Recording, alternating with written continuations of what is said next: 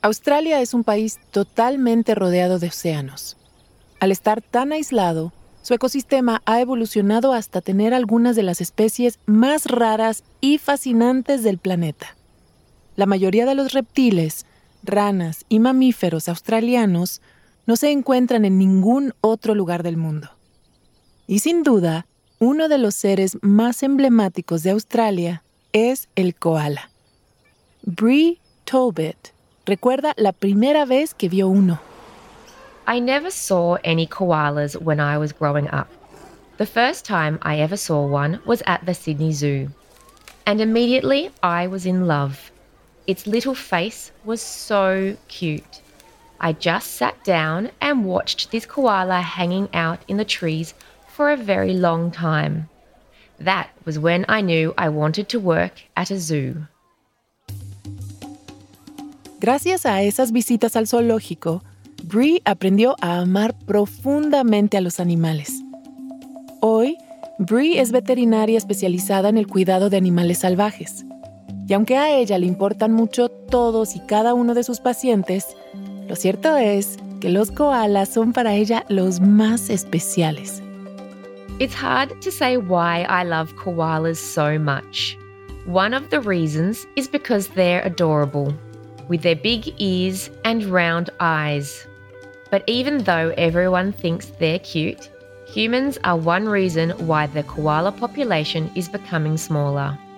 That's why I work hard to protect and save as many koalas as I can.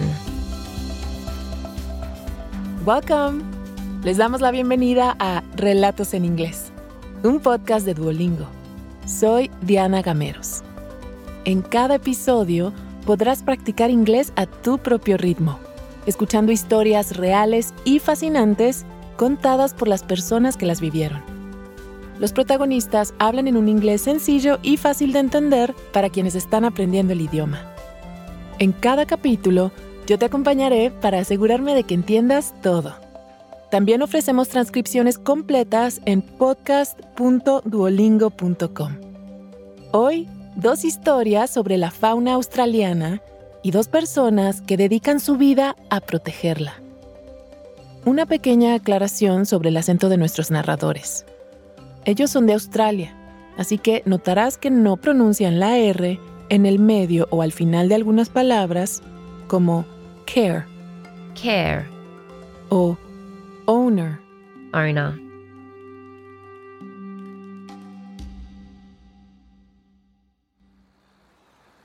Bree comenzó su carrera en Sydney, la capital del estado australiano de Nueva Gales del Sur, que está en el sudeste de Australia. Como la mayoría de veterinarios allí, atendía principalmente a animales domésticos y ganado, pero en la primera clínica en la que trabajó, a veces recibían pacientes salvajes. When someone brought in a wild animal, the animal didn't have an owner, and there was no one to pay its bills. So, we always took care of pets with owners before we took care of wild animals. I didn't like that. So, I started taking care of the wild animals during my free time. I read books, talked with wildlife professionals, and took classes to learn more about wild animals. I also paid for their medicine with my own money. I felt like I was doing something very important, and I was really good at it. Finalmente, Bree aceptó un puesto en el Hospital de Animales Exóticos y Salvajes de la Universidad de Sydney. Cerca de ese hospital, a una media hora en auto, vivía una colonia de koalas. Así que frecuentemente alguno de ellos terminaba en el hospital. I really liked working with koalas, so I offered to be the person to take care of them at that hospital. Unfortunately, I saw a lot of koalas that were hit by cars or attacked by dogs.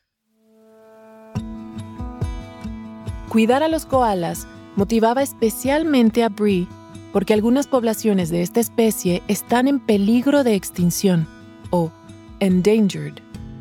El gobierno australiano descubrió que sin una rápida intervención, el país podría perder toda su población de koalas salvajes en esta área antes de 2050. The endangered koalas living in southeastern Australia are a combination of two other kinds of koalas northern and southern. Northern koalas are usually a lot smaller than southern koalas. Sadly, all of them are endangered. Bree aprendió que hay varias amenazas para la supervivencia de los koalas, como enfermedades o incendios. Aunque uno de los mayores riesgos es la urbanización, que pone en peligro su alimento principal, los eucaliptos o eucalyptus.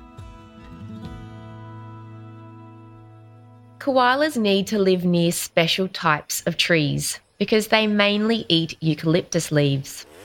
But humans are cutting those trees down to create space for new houses. So now a lot of koalas don't have a place to live. And they have to walk across busy roads to look for new trees. It's really dangerous. Por este motivo, Bree se esfuerza tanto como puede por salvar a la mayor parte de los koalas. Todavía recuerda a uno pequeño llamado Willy, que se quedó huérfano después de que un coche arrollara a su madre cuando ambos intentaban cruzar una carretera para buscar nuevos árboles para vivir. We had to feed and take care of him because he was so little. Koalas sleep for 18 hours a day, and they're usually awake later in the day. So, we had to be awake all night at the hospital to feed Willie a special diet. Cuando Willie creció, tuvo que aprender a vivir libre con otros koalas. Lo primero que hizo Bree fue ponerlo en un pequeño parque especial que lo ayudaba a desarrollar una habilidad fundamental, trepar. Koalas learn how to climb on the playground. It's a space where they don't get hurt if they fall. A koala expert is also there to help the babies learn how to climb. It was important for Willie to be good at climbing because koalas spend most of their time in trees. If you see a koala on the ground, that usually means it's sick. A medida que Willie crecía y se hacía más y más fuerte, Bree y su equipo hacían que la zona de juegos fuera más alta y compleja para que el koala ganara fuerza y confianza. Willie usually got tired after climbing for a while. So then we put him in a little basket to sleep. He always looked so comfortable. We really wanted to give Willie a comfortable environment, with the kind of care that Joeys usually get from their mothers. That was so important. Los koalas son marsupiales, esto es, un tipo de animal que no está completamente desarrollado al nacer. Y por eso, las madres llevan y amamantan a los bebés marsupiales, o joeys, en una bolsa en su vientre, o pouch. After a baby koala is ready to leave the pouch, they still need support from their mothers. So, Willie slept while holding a toy bear. It was kind of like a mother for him, and it helped him feel more comfortable. Durante varios meses, Bree seguía vigilando a Willie para asegurarse que creciera sano. Los koalas que nacen en cautiverio pasan por lo que Bree describe como un programa de deshumanización para prepararlos para la vida en el bosque australiano, o bush. Soon, Willie was ready to go outside and spend time in nature. This is when we avoid touching the koalas. We want to make sure that they can live without us in the bush. Basically, we want them to be scared of people by the time they go back to the wild. Esta parte del tratamiento del koala suele ser difícil para Bree. Para ella, es fácil encariñarse con estos animales peluditos. Everyone at work fell in love with Willie because he was so cute. We took a lot of photos of him and his toy bear all the time. We loved him, but we had to remember that he was a wild animal. And teaching koalas to stay away from people is important because it means they will be safer in the wild. And the wild is the best place for koalas, even if it is difficult to say goodbye to animals like Willie. Después de ocho meses de tratamiento, Willy ya estaba fuerte y sano. Había aprendido a moverse como un koala y estaba listo para volver a enfrentarse al ecosistema australiano. I know Willie is doing better in the wild because that's where he needs to be. I hope his story will make more people care about protecting wildlife in Australia. And I also want more people to know about the work that wildlife veterinarians do. Then people can bring injured wild animals to hospitals like mine. Su mayor deseo es que los koalas sean retirados de la lista de especies en peligro de extinción. It's a very stressful job, but it makes me very happy to see animals like Willie go back to their homes. Seeing those wild animals returning to nature is the best feeling in the world.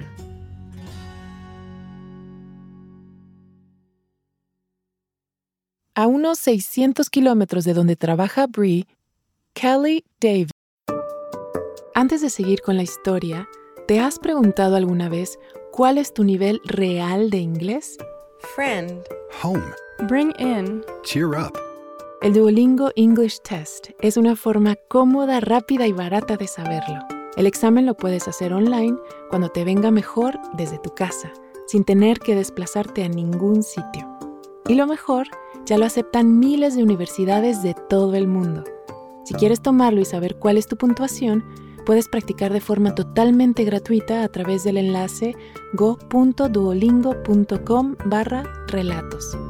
Otra vez, go.duolingo.com barra relatos. Ahora volvamos a nuestro episodio de hoy. ¿Ves? Está tratando de evitar la desaparición de otro animal emblemático de Australia, el demonio de Tasmania, o Tasmanian Devil. Kelly es conservacionista en un proyecto de preservación de la vida silvestre llamado Aussie Ark. El mayor desafío para ella es tratar de cambiar las percepciones equivocadas que hay sobre estos animales. When I was growing up, I thought Tasmanian devils were scary and dangerous. That's what a lot of people think in Australia. Then I actually met a Tasmanian devil while I was working at a wildlife park near the city of Sydney. The park takes care of baby Tasmanian devils who don't have parents. I remember seeing these tiny animals drinking from bottles, and they weren't scary at all. They were adorable. They liked to play, and they were very curious. Como su nombre lo indica, el demonio de Tasmania es originario de Tasmania, una isla que es parte de Australia. De aspecto se parece a un oso pequeño con pelo negro y panza blanca. Este animal tiene mala reputación en la cultura popular, en parte debido a una vieja serie de dibujos animados de Estados Unidos llamada Looney Tunes. I watched Looney Tunes when I was a kid. One of the characters was called the Tasmanian Devil. He was angry and mean, and he made horrible noises.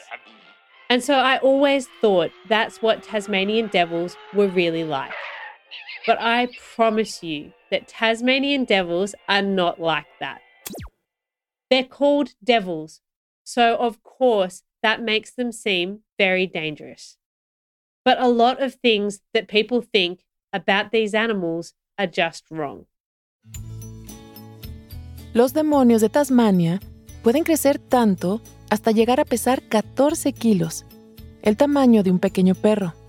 Son carnívoros y principalmente carroñeros, lo que significa que se alimentan de animales que ya están muertos. Aunque puede sonar desagradable, en realidad sus hábitos alimenticios ayudan a proteger a otros animales para que no se enfermen. Tasmanian devils can smell a dead animal from a few kilometres away. So, they usually find and eat the dead animals before they're covered in dangerous bacteria. This helps other animals in the wild avoid diseases. That's why Tasmanian devils are an important part of the environment.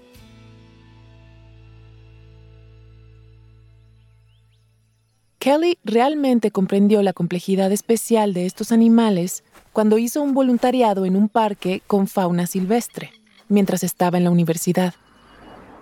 At my university, I studied the noises that Tasmanian devils make. I thought it was interesting because they make many sounds and humans don't really understand them. I've heard Tasmanian devils make more than 35 different sounds. They make one sound called the arf. This often happens when a group of Tasmanian devils are eating together. Their screams usually show that they're stressed, but it doesn't always mean they're going to attack. Each devil also has a unique voice, just like humans.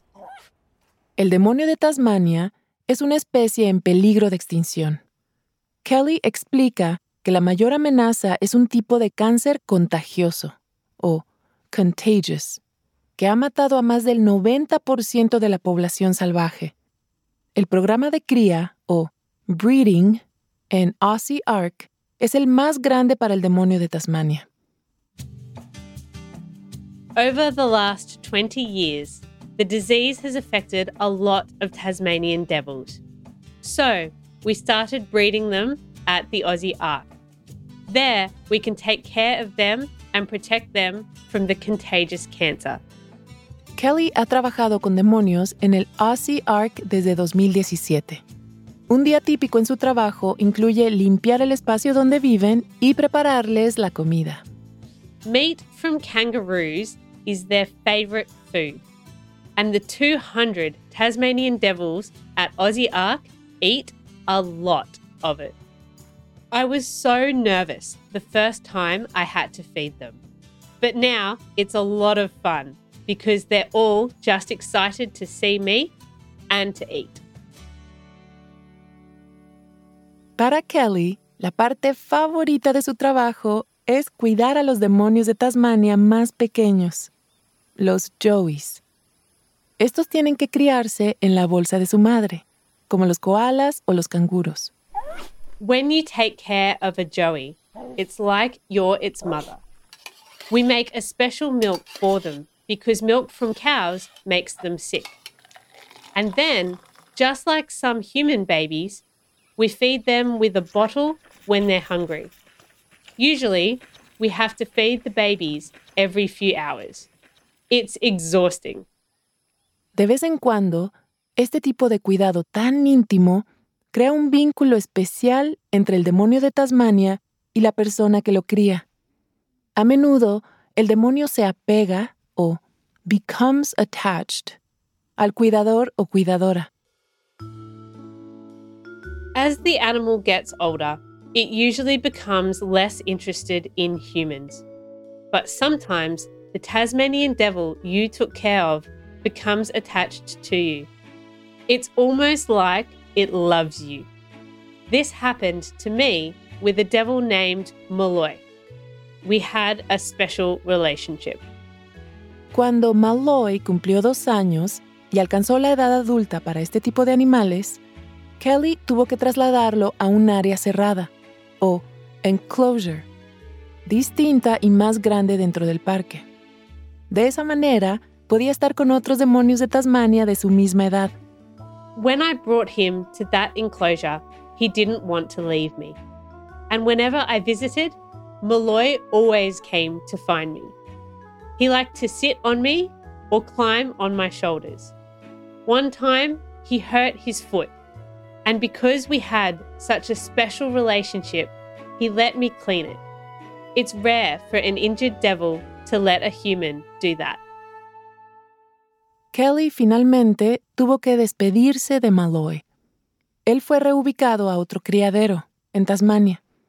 Allí, no solo estaría protegido de las amenazas de enfermedades, sino que tendría la oportunidad de interactuar con más demonios adultos. It's sad when the Tasmanian devils leave, but we want them to have children. And then, one day, hopefully, there will be many more, and they won't be endangered anymore. That's the goal of everything we do at the Ark. It's also important to say I'm trained to work with wild animals.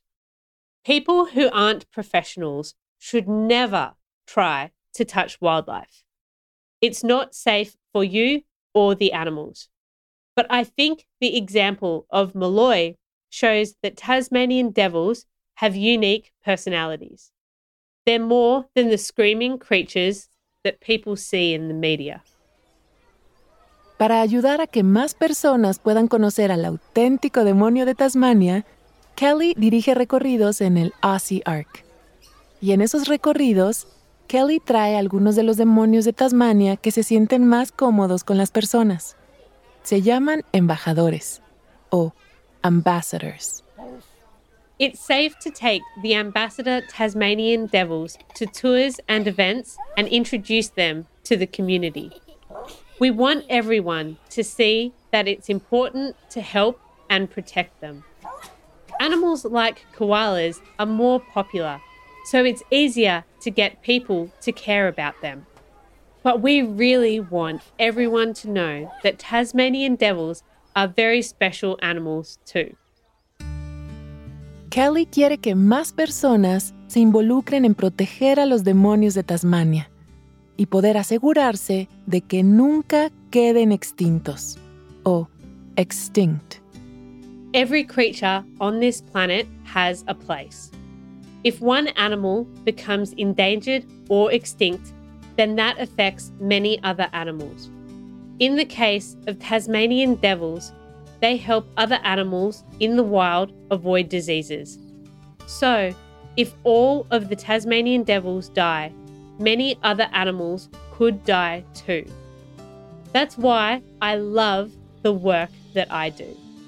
Helping baby Joeys gives me hope for the future of the Tasmanian devil and all the rest of our amazing Australian wildlife. Kelly Davis es conservacionista de la vida silvestre en Aussie Ark, un proyecto de cría y conservación del demonio de Tasmania en Australia. Previamente en este episodio escuchamos de la doctora Bree Tolbert. Ella es veterinaria jefa del Byron Bay Wildlife Hospital, una clínica móvil para animales salvajes. En las llamadas de Zoom, Bree tiene de fondo de pantalla una foto del koala Willy, este episodio fue producido por Stephanie Wolf, una periodista de radio que vive en Louisville, Kentucky. Gracias por haber escuchado Relatos en Inglés. Nos encantaría saber qué te pareció este episodio. Puedes enviarnos un correo electrónico a podcast.duolingo.com o también puedes enviarnos un mensaje de audio por WhatsApp al más 1-703-953-9369. Relatos en Inglés es una producción de Duolingo y Adonde Miria. Puedes encontrar el audio y una transcripción de cada episodio en podcast.duolingo.com. También puedes seguirnos en Spotify o tu plataforma preferida. Yo soy Diana Cameros. Thank you for listening.